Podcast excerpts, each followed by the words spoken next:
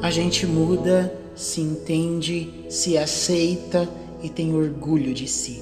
É um caminho muitas vezes longo, não é mesmo?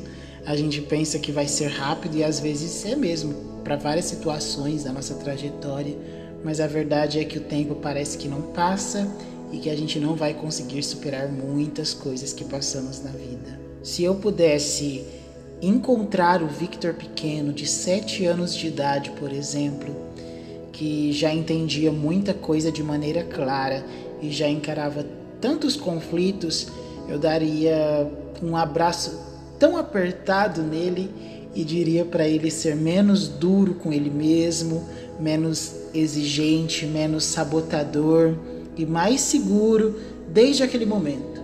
Falaria para ele se manter sincero, transparente, intenso, estudioso, feliz e esse ser humano especial que é.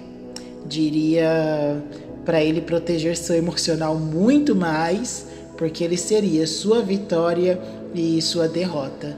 Mas fora isso, eu iria dizer que tinha o maior orgulho de ser a sua versão adulta e que ele poderia ter orgulho de quem se tornaria. Não é falta de humildade reconhecer suas virtudes. Seria ruim não tê-las ou alimentar o lado obscuro que todo ser humano possa ter e que vez ou outra emerge até a superfície. Orgulho aqui não é quando sei que estou errado e não quero dar o braço a torcer. Não é sobre ficar de mal com alguém porque julga-se muito superior para reconhecer as suas falhas.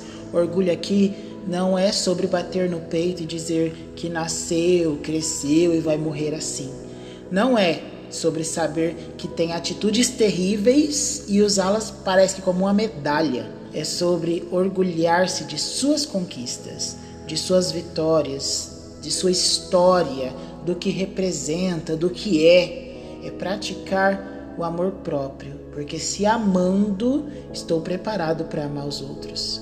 É ter orgulho do legado que deixou quando decide trocar de profissão olhar para trás e saber que marcou o lugar que passou positivamente. Ter orgulho da criação que deu aos seus filhos e ao olhar para trás não ver nada que o assombre.